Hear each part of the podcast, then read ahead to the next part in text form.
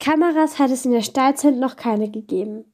Aber dafür haben die Menschen damals auf Felswände von Höhlen gezeichnet und Figuren aus Stein gebastelt. Das sind die ersten Zeichen von uns Menschen auf der Erde.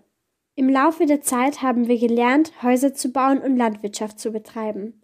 Frauen haben sich dabei meist um den Haushalt gekümmert, Männer um die anderen Arbeiten.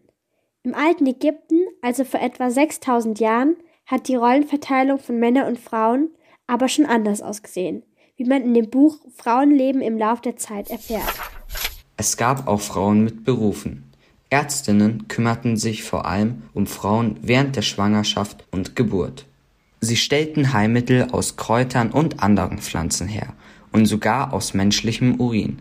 Schreiberinnen notierten Hieroglyphen auf Papyrus.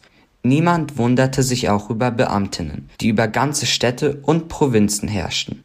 Manche übten gar das Amt eines Wesirs aus, ein Amt ähnlich dem einer Regierungschefin.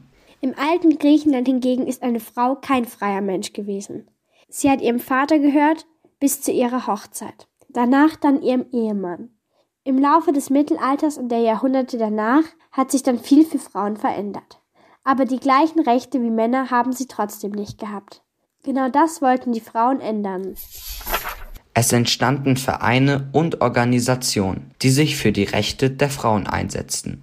Vor allem kämpften sie darum, dass Frauen an Wahlen teilnehmen konnten. Diese Bewegung hieß und heißt bis heute Feminismus.